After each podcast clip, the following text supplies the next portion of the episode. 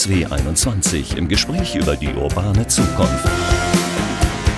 Der DSW 21 Podcast mit Michael Westerhoff.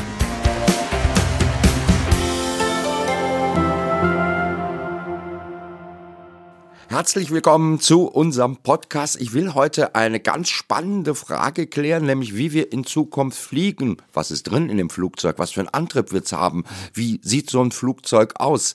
Ja, wir diskutieren ja im Moment, klimaschädlich ist es Fliegen, gleichzeitig steigen aber die Passagierzahlen. Aber an dem Punkt interessanterweise stoppt äh, die Diskussion. Bei Autos gehen wir dann einen Schritt weiter, sagen wir, das E-Auto könnte vielleicht ein Ersatz sein oder ein Wasserstoffauto. Aber bei Flugzeugen irgendwie endet die Diskussion an an dem Punkt, dass wir sagen, wir müssen eigentlich weniger fliegen, wenn wir das Klima schonen wollen.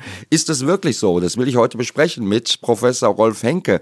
Er forscht seit 1980 in der Luftfahrt, war zwischenzeitlich bei Airbus beschäftigt, war Professor für Luft- und Raumfahrttechnologie an der RWTH in Aachen und ist jetzt ähm, Vorstand beim deutschen, beim Deutschen Zentrum für Luft- und Raumfahrt. Erstmal, hallo, Herr Henke. Jetzt habe ich so eine lange Vorrede gemacht. Einen wunderschönen guten Morgen. Hallo. Gu guten Morgen. Äh, lassen Sie uns erstmal über das Flugzeug, mit dem wir im Moment fliegen, äh, äh, sprechen. Das weiß ja kaum einer. Was verbraucht denn so ein Flugzeug eigentlich? Ja, wenn Sie die absoluten Zahlen nehmen, ist das in den Tank einer A380 passen 310.000 Liter. Wenn man mal diese schöne alte Einheit nimmt, das klingt erstmal nach ganz viel. Wenn Sie das umrechnen pro Passagier, liegen wir momentan bei modernen Flugzeugen bei etwa 3 Liter pro Passagier und 100 Kilometer. Was ja nicht so viel ist. Das heißt, das ist ungefähr vergleichbar mit dem Auto. Vergleichbar mit dem Auto, wenn mal angenommen, das Auto ist jetzt rappelvoll, dann muss man wieder die Anzahl der Passagiere teilen. Aber im Prinzip ist das die Größenordnung, die wir auch bei, bei Autos haben, in der Tat. Da hat sich schon ein bisschen was getan. Und gibt es denn noch Optimierungsbedarf, dass man unter die drei äh, Liter kommen könnte? Das ist der eine Weg. Also wir müssen immer beides tun. Das ist ja, glaube ich, bei, dem, also bei fast allen Verkehrsträgern wird momentan untersucht, evolutionär weiterzumachen, also Dinge weiterzuentwickeln in der Richtung, die Sie gerade äh, angeschnitten haben, und revolutionär zu gucken, was können wir denn vielleicht grundsätzlich neu machen. Und beides passiert. Sie sagten eingangs, dass die Diskussion in der Luftfahrt dort aufgehört gehört hat. Das hat sie nicht. Vielleicht bekommt man es nicht mehr so mit, weil es an einigen Stellen auch wirklich kompliziert wird. Aber das diskutieren wir seit längerer Zeit eigentlich schon ziemlich heftig, wo da denn die Zukunft liegt und woran wir arbeiten müssen. Das ist auch das, was ich nur sagen wollte, so in der öffentlichen Diskussion. Da endet es für mich immer an dem Punkt, dass die Leute sagen, müssen ja. wir halt weniger fliegen, damit äh, schonen wir das Klima. Und wir reden wenig über Technologien. Das würde ich nämlich gerne jetzt mit Ihnen tun. Das eine ist, glaube ich, ja, was schütten wir rein in den Tank? Ähm, wir reden über E-Autos, es gibt aber auch E-Flugzeuge, oder? Das stimmt, wobei eben, äh, wir, der ganz große Unterschied, wirklich ein bisschen, bisschen platt ausgedrückt, zwischen Autos und Flugzeugen ist, wenn beim Auto die Batterie alle wäre, rollt es halt rechts ran. Und diese Chance haben wir in der Luftfahrt nicht so richtig, dass wir irgendwo rechts mal kurz rangehen können. Insofern brauchen wir da etwas andere Lösungen. Und da ist schon mittlerweile ein ziemlich großes Portfolio zu sehen, aus dem wir uns je nach Anwendung die besten und guten Blumen rauspflücken können. Das ist alles heute noch nicht da, aber es ist sichtbar, was ja die gute Nachricht ist. Ja, eben, das wäre meine Frage gewesen. Wann ist denn das serienreif? Und über, über was reden wir überhaupt für Flugzeuge? Ja, da, das ist ja der, der eine Punkt, wenn wir über die Flugzeuge selber reden. Und beim Antrieb ist die Antriebsintegration, also wie verbinde ich jetzt den, den, den Motor oder den Propeller, was auch immer, mit dem Flugzeug, das ist eine ganz wichtige Frage. Und dann wie, über wie große Flugzeuge reden wir. Also reden wir jetzt über, über urbane Mobilität, momentan in aller Munde ist, oder über den Langstrecken. Relativ naheliegend ist, die wir auch im bodengebundenen Verkehr nutzen, sind neue Kraftstoffe. Da reden wir in der Luftfahrt von SAF, Sustainable Aviation Fuels, also nachhaltige Luftfahrtkraftstoffe. Das könnten auch hier E-Fuels sein, also über elektrischen Strom hergestellte Kraftstoffe. Da ist ganz, ganz viel Potenzial. Das wird untersucht. Die Mengen, die wir dafür bräuchten, haben wir heute noch nicht. Aber sagen wir, da ist sofort sichtbar, welchen Weg wir gehen müssten. Da, da, Vorteil ist, ja, das kriegen bitte. wir. Entschuldigung, ja? Nee, machen Sie ruhig, sagen Sie ruhig. Das ist aber diese Skype-Verzögerung. Entschuldigung, das eben kurz so als äh, Erklärung für die Hörer. ja, nee, ich, will das auch, ich glaube, es war, weiß ich nicht, wie es, also ich soll ja gerne auch, auch interessant sein, wenn ich immer nur doziere, ist das auch nicht so spannend. Ich wollte sagen, der Vorteil bei diesen E-Fuels ist, dass die sicherlich CO2-neutral sind. Der Nachteil, wenn Sie wollen, es sind ja immer noch Verbrennungsvorgänge, die wir generell eigentlich nicht mehr so gerne hätten. Aber auf der Langstrecke wird uns da vermutlich nicht viel anderes übrig bleiben, als weiter mit Verbrennung von Kraftstoffen, aber vielleicht auch von Wasserstoff eben weitermachen. Ja, aber die Frage ist, was es für Kraftstoffe äh, sind bei Airbus? Habe ich gesehen, genau. irgendwo die forschen mit Algen? Ja, das wäre dann die Frage, wie, wie Sie diese äh, Biofuels in dem Fall herstellen, ob das eben tatsächlich Algen sind. Das, das können Sie mit, mit äh, ähm, großen Pflanzen, Jatropha ist eine sehr eine ölhaltige Pflanze, die Sie da nehmen könnten. Oder die Fischer-Tropfsynthese aus dem Anfang des letzten Jahrhunderts wieder vorkamen, ob Sie direkt aus dem CO2 den Luftkraftstoff gewinnen. Das untersuchen wir im DLR auch gerade. Das wäre die Frage, wo kommt der Kraftstoff her? da finde ich, also wenn ich jetzt mal ein bisschen mich da zurücklehnen darf, da, das, die müssen wir dann haben. Und wir müssen einfach sehen, jetzt, wir sage ich in der Luftfahrt müssen sehen, wie verträglich ist das mit unserer Luft, mit den Flugzeugen.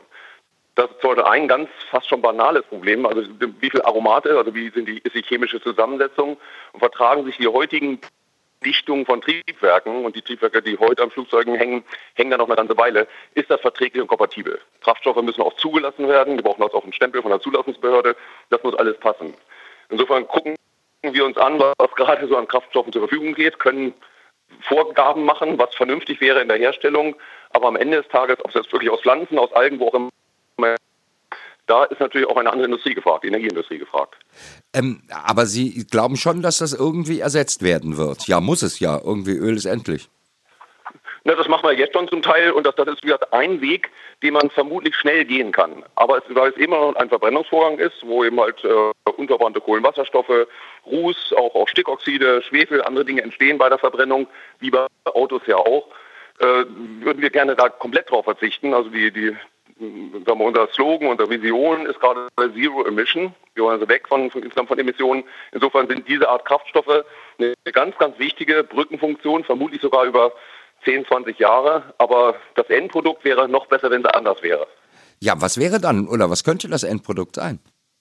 Ja, auch da wieder eine. Ich bin jetzt immer die ganze Zeit bei der Langstrecke. Wir kommen bestimmt ja. gleich auf ja, ja.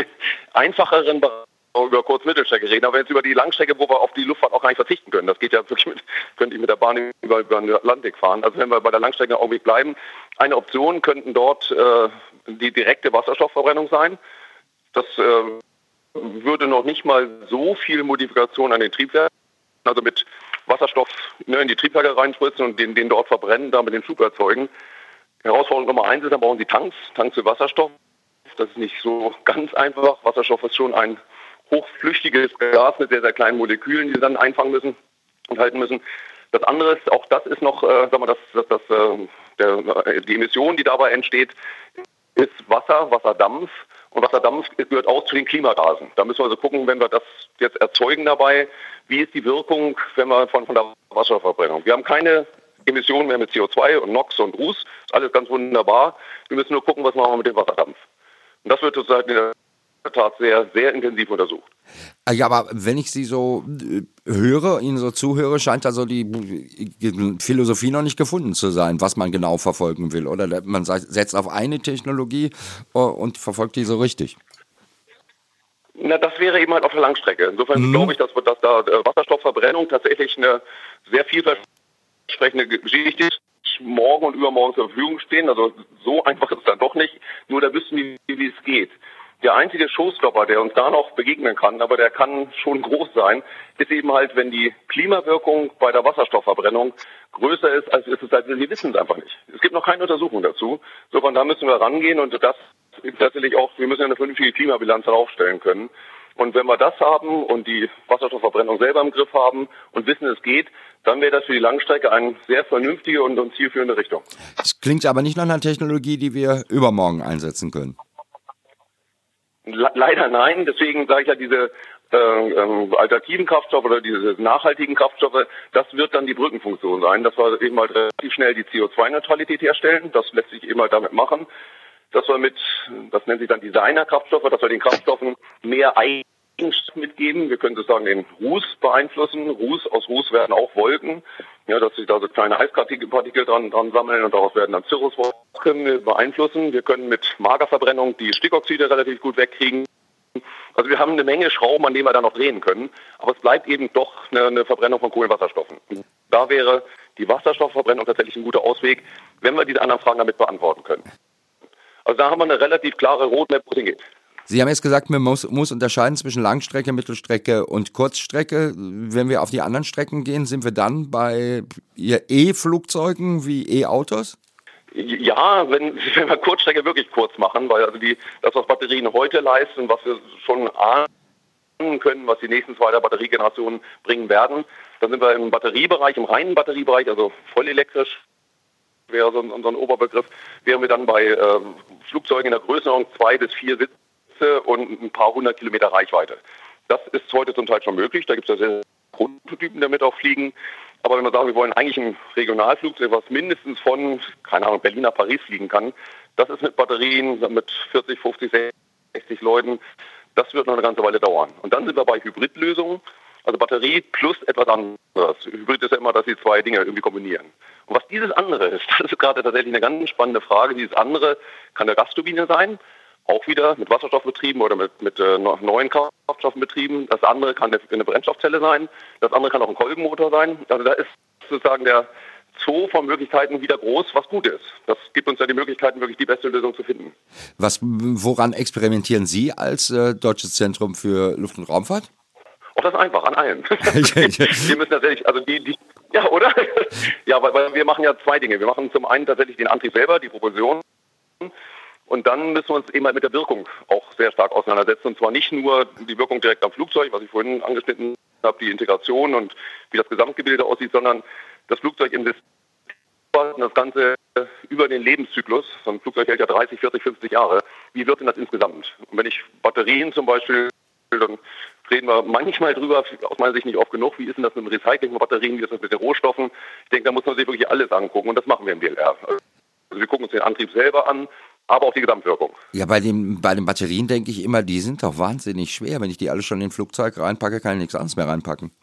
Das ist in der Tat so, dass wir eins der, Hauptprobleme gerade. Nichtsdestotrotz, es gibt ja tatsächlich eine Menge Prototypen, die schon, also das im Bereich der zwei bis vier Sitzer, die schon ganz munter fliegen. Die Firma Siemens hat in der letzten Paris Air Show in, in, in Le Bourget haben wir eine extra 300 so eigentlich ein kleiner Sportflieger genutzt und haben mit batteriebetriebenem Vortrieb sogar ein Segelflugzeug zweimal schleppen können mit der gleichen Batterieladung, um zu zeigen, es geht grundsätzlich. Also da ist einiges machbar, aber es ist genau, was Sie sagen, das mit mehr Passagieren über eine größere Strecke mit Batterien heute eher nicht.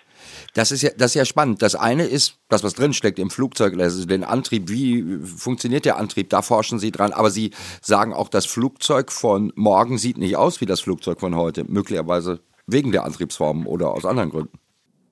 Ganz genau. Man kriegt sozusagen mit dem, äh, wenn wir jetzt einen elektrischen Antrieb nehmen würden, und da, elektrisch kann aber auch sein, wir haben zum Beispiel eine große Gasturbine, wie auch immer angetrieben, eine Gasturbine im Rumpf, und die sorgt über Konverter dazu, dass Elektromotoren angetrieben werden. Das kann man ja relativ mühelos hinkriegen. Und dann hat man einen neuen Freiheitsgrad gewonnen, dass man sagt, wo das Triebwerk jetzt hängt und wie viele Triebwerke es sind.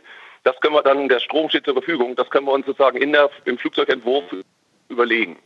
Und dann sind wir bei Themen wie verteilte Antriebe, sieht man ja auch immer wieder, wenn ein Flugzeug damit ganz vielen, so als, als Artist Impression, also als momentan nur als Skizze, das fliegt ja noch nicht.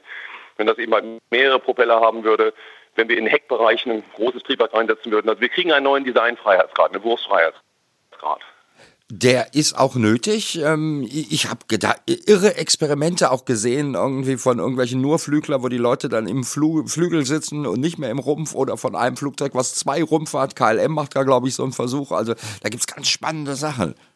Das stimmt, wobei also nicht alles hat mit dem Antrieb zu tun. Zum Beispiel das, der Nurflügler, den Sie gerade erwähnen, da können Sie sagen, die, die Verhältnisse von Aerodynamik und Struktur besser machen als heute, wenn Sie so eine Röhre haben, die es aus guten Gründen gibt können wir auch gerne noch darüber sprechen, und den Flügel daran gesetzt haben. Wenn Sie das integrieren, und eben so ein Nurflüger ist integriert, können Sie die aerodynamische Leistungsfähigkeit von so einem Flugzeug nochmal um 20, 25 Prozent steigern, was ja attraktiv ist, weil in der Aerodynamik, darin steckt ja sofort der Kraftstoff ab. Genau, vielleicht muss man das kurz erklären für alle, die es nicht kennen. Ja, das ist, sieht aus wie ein Dreieck, dieses Flugzeug, sage ich einfach mal, wenn ich sie platt hinlege und die Leute sitzen im Flügel. Ja. Sitzen im Flügel, äh, verteilt. Einige wenige werden Sitzplatz haben, aber wenn wir auch da, wir wollen ja insgesamt doch wissen, wo, ja. wie wir künftig fliegen. Wir machen in DLR auch Experimente, wenn wir eben mal keine Fenster mehr haben, sondern mit Bildschirmen arbeiten. Das klingt ganz einfach. Dahinter stecken aber auch spannende Fragestellungen. Was sollen die Leute denn sehen, wenn sie rausgucken? Sollen die dann noch ein Stück vom Flugzeug sehen? Sollen sie durch die Wolken durchgucken können? Das können sie mit dem Bildschirm alles realisieren. Wie wird das dann psychologisch? Wie wohl fühlen wir uns? Wenn da so ein kleiner Zeitverzug ist, das hat man ja, kennt man auch von, von Bildschirmen, sie kriegen aber eine Böe und auf dem Bildschirm sehen sie ein bisschen später, was wackelt. Wie wirkt das aufs Gehirn? Also da kommen ganz viele Fragen noch auf uns zu. Ich glaube, dass wir eben halt in dem Bereich eine Menge machen können, dass wir uns die Elektronik besser nutzen, dass wir die Digitalisierung vorantreiben und dass wir eben halt mit neuen Antriebskonzepten auch neue Flugzeuge entwerfen können. Ganz witzig, der sah sehr witzig aus, habe ich jetzt beim KLM in so einem Versuch gesehen, der sieht aus wie ein V, der hat dann zwei Rümpfe. Ja, das ist auch die, die, die Entwürfe der, der Gebrüder Horten aus den 40er Jahren werden immer wieder auch präsentiert. Das Nurflügel hatten Sie angesprochen, das sind wieder Konzepte. Also das kommt immer mal wieder. Es gibt eine, wir machen viel Überprüfung von, von, von Instituten und Programmen. Da ist ein stehender Begriff die ewigen Wiederkehrer. Das ist jetzt kein ewiger Wiederkehrer. Aber es gibt immer wieder Überlegungen, wie kann man sich von diesem Flügelrumpfkonzept lösen. Man muss aber sagen, dieses Flügelrumpfkonzept, was wir heute haben, ja, also so eine zylindrische Röhre aus ganz guten Gründen, die berühmte Kesselformel, die dahinter steckt, wegen des kleinen Drucks oben in hohen Flughöhen, äh, die, die hat sich entwickelt aus, aus Jahrzehnten Jahrzehnten der Anwendung, der Forschung und Entwicklung. Wir brauchen Flugzeuge wie die Concorde im Überschall, wie so eine Do 31 im Senkrechtstarter, wie ein Nurflügler YB 49 von Northrop und andere. Das ist alles ein Riesenzoo von Lösungen, aus denen das heute Flugzeug entwickelt hat. Und das ist das einzige Flugzeug, was auch Geld verdient, muss man auch mal sagen. Die Concorde hat ja nie richtig Geld verdient. Also insofern, diese Lösung, die wir heute haben, die hat sich entwickelt, heute gut. Die ist das Beste, was wir heute machen können. Und wenn wir die schlagen wollen mit anderen Konzepten, muss man schon richtig viel besser sein oder neue Anforderungen haben. Und auf der Strecke sind wir ja gerade, dass über die Klimaforderungen neue Anforderungen ans Flugzeug entstehen. Das heißt, äh, eigentlich sind Sie gar nicht davon überzeugt, so dass, dass sich das Flugzeug, dass das in 20 Jahren, in 50 Jahren anders aussieht? Oder glauben Sie es schon? Naja, das ist wie in der Biologie, wenn Sie so wollen. Sie brauchen für eine Änderung immer einen Entwicklungsdruck. Es muss auch von irgendwo ein Druck aufgebaut werden, der jetzt ein System zwingt, sich zu ändern. Und wenn das, dieser Druck jetzt nicht da wäre, muss man sagen, die Flugzeuge, die wir heute haben, die Verkaufszahlen, die da sind, dem Wachstum in der Luftfahrt, nicht in Europa, viel stärker in Asien, das würde einen ja nicht dazu zwingen, andere Flugzeuge zu bauen, weil die, die, die, die sind, sind gut, sind, können wir noch weiter verbessern, aber das Prinzip ist sehr, sehr gut, damit können wir weiterfliegen. Es sei denn, von irgendwo kommt ein Druck, der sagt, also wir wollen zum Beispiel gar keine Emissionen mehr. Das hätten wir jetzt nicht mehr so gerne. Zum Beispiel Norwegen sagt im Jahr 2040, bei uns Regionalflugzeuge nur noch solche, die voll elektrisch angetrieben werden. Das ist schon ein gewaltiger Druck und dann muss man halt irgendwas überlegen, entweder der, wir meiden Norwegen in der Luftfahrt, das war auf gar keinen Fall, oder wir brauchen halt Lösungen, die diese Forderung erfüllen. Also sie brauchen einen, einen Druck in der Entwicklung, damit neue Systeme kommen. Haben Sie eine Vorstellung oder irgendwas im Kopf, wie das aussehen wird, dieses Flugzeug dann? Naja, zuerst mal, wir, wir sind ja angefangen mit dem Antrieb. Wir bräuchten erstmal die richtigen Antriebe, die wir heute noch nicht haben. Es gibt trotz der vielen Prototypen gibt es noch nicht einen Elektromotor weltweit, der eine weltweite Zulassung auch hat, der zugelassen ist. Neben dem Antrieb gehört ja auch dazu, Sie brauchen also Energiespeicher in irgendeiner Form. Sie brauchen die Motoren, Sie brauchen ein, ein Thermalmanagement, das wird ja auch alles warm. Batterien werden warm, Elektromotoren werden warm, die Wärme müssen Sie abführen. Sie brauchen auf einmal völlig andere Kabel, weil Sie gewaltige Ströme, also Leistung auch über, über die, die, die Leitung jetzt transportieren, was wir sonst nicht machen. Kabel, die wieder Gewicht bedeuten, die redundant, also mehrfach ausgelegt sein müssen.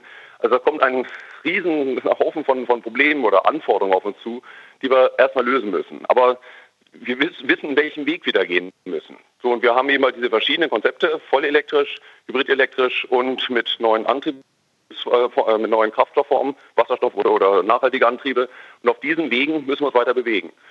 Und das geht wahrscheinlich über die Flugzeugklasse, Reichweite, Gewicht, man sagt eben kleine Flugzeuge, eben die, die vollelektrische Lösung, Commuter, Zubringer, Regionalflugzeuge, Hybridlösungen und Langstreckenflugzeuge vermutlich noch eine Weile mit Gasturbinen, aber dann mit anderen Antriebs, äh, mit anderen Kraftstoffarten betrieben. Was mir durch diese Klimadiskussion möglicherweise völlig in den Hintergrund getreten ist, ist so eine zweite Diskussion, die wir eigentlich auch immer hatten. Wie können wir schneller fliegen? Wir haben schon gesehen, Sie haben die Concorde erwähnt, die ist nie wirtschaftlich geflogen. Äh, aber auch diese Tests gibt es ja in der Stunde von äh, Deutschland nach Kalifornien. Ich weiß nicht, an sowas forschen Sie, glaube ich, auch, an Hyperschallflugzeugen. Ja, da, das stimmt, da, wobei man da diese, zwischen diesen zwei Dingen unterscheiden muss. Es gibt den Hyperschall, wo wir, ich, ich habe mal selber mal recherchiert, ich glaube seit dem Jahr 1931 reden wir davon, dass wir immer in einer Stunde irgendwo hinfliegen wollen. In einer Stunde von Paris nach Sydney oder einer Stunde von Berlin nach New York. Das ist komischerweise immer eine Stunde, ich weiß auch nicht warum. Das, das wäre Hyperschall und das, glaube ich, wird noch sehr, sehr lange dauern. Das Thema Überschall, wenn wir sagen, wir fliegen eben halt mit anderthalb, zweifacher Schallgeschwindigkeit. Das ist allerdings in der Tat momentan wieder sehr am Vogue. Das beginnt erst mit kleineren Flugzeugen, Geschäftsreiseflugzeugen. Und da, wie übrigens auch bei der urbanen Mobilität, muss man sagen, in Amerika ist ja momentan erheblich mehr los. Äh, wir überlegen in Europa gerade, was die Zulassungsvorschriften betrifft, wie wir eben halt uns mit diesen Dingen auch beschäftigen. Die Impulse, die, kommen, die kommen zurzeit aus den USA von Herstellern wie Gulfstream und, und anderen, die eben halt gucken, wie kann man solche Flugzeuge, das ist das Hauptproblem, wie kann man sie leise kriegen. Die äh, Hyperschallflugzeuge jetzt. Ja, und die Überschallflugzeuge jetzt. Die, die Überschall. Also Überschall müssen wir nicht, nicht zu lange drüber reden, aber Überschall wäre tatsächlich die, eine Sache, die wir nicht zu einer Zukunft vermutlich sehen werden. Muss ich, äh, da muss ich irgendwie wahrscheinlich irgendeine Schranke aus meinem Kopf kriegen, die heißt, je schneller, desto mehr Benzin. Das ist dann in dem Fall nicht so. Ja, wenn ich das mal ein bisschen flapsig ausdrücken darf, aus dem Portemonnaie nehmen, weil das wird natürlich auch alles Geld kosten. Die Überlegung da ist, dass man, was heute sagen wir, ein First-Class-Passagier bezahlt für so einen Flug, dass man mit dem Geld vermutlich auch einen Überschallflug finanzieren können. Aber da reden wir nicht über den Standardflug von, keine Ahnung, von, von, von Hamburg nach, nach Mallorca, sondern das sind zunächst mal die ersten Flugzeuge, die da kommen werden, für die Manager der vielen Firmen, die schnell wirklich von A nach B wollen und müssen, um am gleichen Tag ein Meeting zu haben und auch wieder zurückzukommen. Und das wird der erste Markt sein. Da reden wir über sechs, acht, zehn, zwölf Sitzer, die das bedienen. In der Phase werden wir ganz viel lernen und dann kommt vielleicht irgendwann noch mal wieder so was Größeres wie eine Concorde rum. Was Sie jetzt, was Sie jetzt aber auch gesagt haben, gerade zum Kontrast schon mal eingeführt haben, wir müssen auch über urbanen Luftverkehr reden, oder? Ja, absolut. Das ist also gerade momentan, da ist ja wirklich viel Bewegung drin, wie das immer so ist bei diesen sogenannten Hypes. Das steigt ganz stark ein. Dann kommen ja die, die Venture Capitalisten, da wird viel Geld in den kleinen Startup-Firmen reingepumpt, was alles total gut und richtig ist, weil das System Druck erzeugt. Und da muss man gucken, was davon übrig bleibt. Und die Vorstellung, dass wir alle in Air-Taxis sitzen, die durch den urbanen, wirklich durch Städte fliegen, wie in diesem berühmten fünften Element in dem Film, das könnte noch einen kleinen Augenblick dauern. Aber generell sich zu überlegen, wie sieht denn sagen wir, ein integriertes Verkehrssystem aus, wo auch die dritte Dimension in der Luft also eine Rolle spielt, das glaube ich ist richtig. Deswegen wird von diesen Überlegungen einiges übrig bleiben. Und man muss auch sagen, dass äh, die, die verschiedenen Arten von Flugzeugen werden sich entsprechend anpassen. Sie sehen, sagen wir, eine Firma Volocopter, die diese, diese vielen Propeller da in so einer Scheibe oben hat. Die sind ja mit, mit ADAC mit anderen zusammen. Man kann sich schon vorstellen, dass diese Art Hubschrauber irgendwann mal in den Hubschraubermarkt selber stärker eindringen und ihn zum Teil von unten ersetzen könnten. Wir sehen Firmen, die sagen wir, so, so kleine, kleine äh, Elektroflugzeuge bauen, die die berühmte General Aviation, also die allgemeine Luftfahrt, durchdringen werden. Also da passiert momentan auf diesem Gebiet eine ganze Menge, was die Luftfahrt in diesen Bereichen doch massiv beeinflussen wird. Ähm, reden wir da jetzt wieder eigentlich über das Flugzeug für den Manager oder reden wir wirklich darüber, dass ich, wenn ich äh, zum Bahnhof will oder mal eben in der Stadt, wenn es wieder ein Bier trinken geht, will, dass ich mich mit dem Flugtaxi dahin bringen lasse? Na, letzteres ist das Ziel. Da muss das System hinkommen, weil sie, wenn wir sagen wir, einigermaßen ein Stück zahlen wollen, dann muss das ein Massenprodukt werden. Und dann sind wir eben nicht bei den Managern, sondern tatsächlich bei, bei einem Massentransportmittel. Das ist aber zum Beispiel beim, beim Taxi, ein Gutteil der Kosten kommen halt vom Taxifahrer, beim Flugzeug kommt ein Gutteil der Kosten vom Piloten. Das heißt, wenn man wirklich runter will mit den Kosten, muss man sich über viele Dinge drumherum noch Gedanken machen. Um mehr Automatisierung bis in, irgendwann tatsächlich auch zur Autonomie. Da muss man sich überlegen, wie kann man diese vielen Flugzeuge dann auch in den Griff kriegen, dass da mal ein Fluglotse vor einem Schirm sitzt, wo ein paar tausend Punkte hell blinken. Das ist ja keine gute Vorstellung. Wir brauchen also auch ein anderes Verkehrssystem. Also damit verbunden sind doch noch eine Menge andere Fragestellungen, was überhaupt die ganze das Management von diesen AirTaxis betrifft. Das heißt, Sie halten es aber für vernünftig, durchaus sowas anzugehen, weil es würde ja zum Beispiel dann auch die Straße entlasten. Wir müssten uns keine Gedanken mehr darüber machen, ob wir jetzt noch eine weitere Spur auf der Autobahn bauen. Das stimmt, das wäre eine Entlastung, wobei auch das ist ja irgendwann endlich und so schön es ist, wenn sie erstmal in der Luft sind und tatsächlich um sie herum ist nichts, sie können sich bewegen, irgendwann müssen sie auch wieder runter. Sie müssen einmal hoch und dann auch wieder runter. Und da sind vielleicht noch ein paar andere. Ich nehme immer, das ist vielleicht langsam auch schon ein bisschen, bisschen alt, aber ich traue mich das doch nochmal. Die Vorstellung, Allianz Arena, Spiel von Bayern München, es gehen, glaube ich, 75.000 Leute in das Stadion rein. Jetzt sagen wir mal, nur 5% davon wollen mit dem Air-Taxi kommen. Und dann fliegen also zur keine Ahnung, 17 Uhr 4000 Air-Taxis auf die Allianz Arena zu. Das wird dann spannend, wie wir das sozusagen im, als Verkehr dann organisieren wollen, weil die sind natürlich alle so wichtig, dass wir immer ganz vorne auch landen wollen. Also da liegen ein paar Herausforderungen noch vor uns, die wir, wo wir jetzt noch keine gute Lösung für haben. Das ist auch noch so ein Forschungsbereich bei Ihnen oder dass Sie genau an solchen Lösungen forschen. Ich habe irgendwelche innerstädtischen Flughäfen gesehen mal im Modell. Äh, auch, glaube ich, auf Ihrer Homepage, wenn mich nicht alles täuscht. Das stimmt, also das wird eine der vielen Fragen sein, wobei damit verbunden ist, äh, es geht ja momentan wirklich auch ganz viel, so diese berühmte Artist Impression, also diese, ne, diese verschiedenen Vorstellungen und äh, rum. Viele von den heutigen Air-Taxis sind, sehen aus, als würden sie alle senkrecht starten und landen wollen. Und das muss man sich sehr, sehr gut überlegen, so als, als Daumenwert. Wenn Sie ein Flugzeug senkrecht starten lassen, landen lassen wollen, brauchen Sie ja für die vierfache Energie, als wenn das Ding Flügel hätte und so normal starten würde wie ein normales Flugzeug. So, wenn wir sowieso mit Batterien und mit, mit, mit, mit dem Energiespeicher sagen wir, limitiert sind, ob wir dann den Faktor 4 investieren wollen, wissen wir nicht. Also ob das dann diese Vertiports gibt, von Hubert, also ne, der, der, amerikanische Konzern, Uber Elevate ist momentan das Maß aller Dinge. Die haben dafür Konzepte entwickelt für diese Vertiports, wo diese Senkrechtcharterstaaten landen können. Vom Bau aus Luftfahrt äh, kommt ein Konzept, wie man vielleicht heutige ähm, Bahnhöfe nutzen kann, dass man sagt, da ist doch eine Strecke in in, innerhalb der Stadt, wo es eine Weile lang geradeaus geht auf den Gleisen. Wenn man da drüber sozusagen in so eine Art Flughafen setzen würden, dann kann er auf dieser Strecke schon mal starten und landen. Also es gibt einige Überlegungen und in der Tat machen wir natürlich im DLR auch sowohl die Vehikelforschung, wie sieht denn das Flugzeug selber aus, senkrecht oder nicht senkrecht starten, aber wie sieht aus das Gesamtsystem drumherum. Aber Sie haben völlig recht mit dem, was Sie gerade gesagt haben. haben. Das ist so alles eine sehr, sehr amerikanische Sache. Und äh, ich weiß, dass es gerade mit Ihnen gute Forschungsinstitutionen oh ja. bei uns gibt. Aber, aber irgendwie kommt, äh, ja, wird es getrieben aus Amerika. Wie kommt das, dass wir da nicht weiterkommen, wie Europäer? Oder kriegen wir es bloß einfach nicht mit als Laien? Na, also erstmal glaube ich, in, in, der Forschung sind wir da, also da kann, wenn ich es mal so sagen darf, ein bisschen das Werbeblock. Ich glaube, da kann Deutschland schon stolz auf das DLR sein, weil an solchen Stellen sind wir in der Luftfahrt tatsächlich mit der Nase in Augenhöhe. Also die Forschung, die die dort machen, da müssen wir uns, also weiß Gott, nicht verstecken. Aber nach der Forschung kommt ja dann irgendwann das Produkt. Und ne, das können wir als DLR nicht anbieten. Wir können Technologien anbieten und dann brauchen wir einmal eine Firma, die das Produkt dann herstellt, brauchen wir eine Firma wie eine Flug die das Produkt dann auch anwendet. Und, so, und da können wir gesagt, Angebote machen, aber umsetzen müssen es andere. Und da kann man jetzt ganz lange philosophieren, dass Deutschland etwas konservativer ist, solider ist. Deswegen sind wir im Maschinenanlagenbau wirklich fantastisch.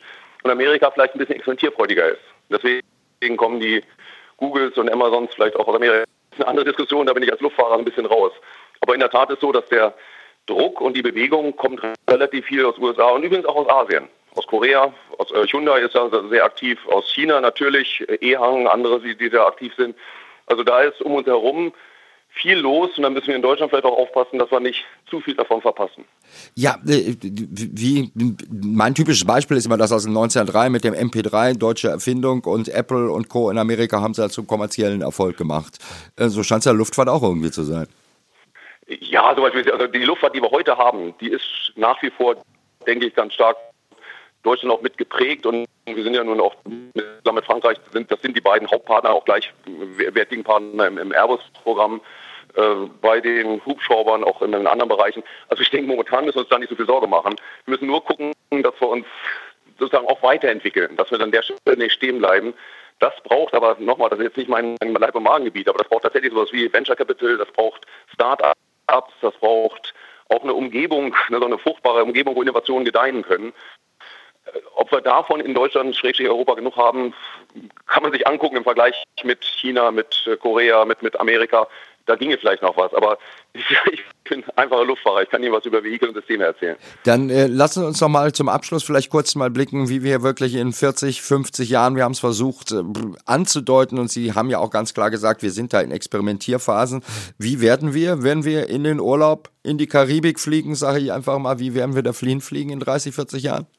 Also ich denke, wir werden in, in, in mal bei den 30 Jahren bleiben. Also es wird ja immer, immer schwammiger. Und die Kristallkugel habe ich, bin im Homeoffice, habe ich mal die Kristallkugel vergessen. Vermutlich sitzen, die sehr ähnlich den heutigen sind. Ähnlich heißt für mich aber auch selbst die von Ihnen vorhin angesprochenen Nurflügler würde ich immer noch damit gleiche Kategorie reinpacken, weil das heißt, wir fliegen mit Geschwindigkeiten um Schallgeschwindigkeit, also so mit 800 Stundenkilometer, die verlangen eine bestimmte Form. Wir fliegen mit Antriebsarten, die der heutigen, sehr, sehr ähnlich sind. Also die Triebwerke, die wir heute haben, nochmal, die sind sehr, sehr gut und sind auch sehr, sehr effektiv. Die werden vielleicht mit anderen Kraftstoffen angetrieben, aber die Antriebsart wird die gleiche sein. Wir werden viele Motivationen sehen, dass der Komfort an Bord gesteigert wird, dass er Höhenlaststeuerung, dass Sie hier Kaffee auch in Ruhe trinken können und ihn nicht verschütten, wenn es ein bisschen rappelt. Wir werden andere, was mit statt Fenster wahrscheinlich Bildschirme haben. Also an all den Stellen gibt es viel Evolution. Aber ich glaube, auf der Langstrecke, weil wenn Sie in die Karibik wollen, werden wir die Revolution so schnell nicht sehen. Die wird eher auf den kürzeren Strecken stattfinden. Super. Herzlichen Dank für diesen Blick in die Zukunft, Professor Rolf Henke, Vorstand äh, für Luftfahrt beim äh, Deutschen Zentrum für Luft- und Raumfahrt.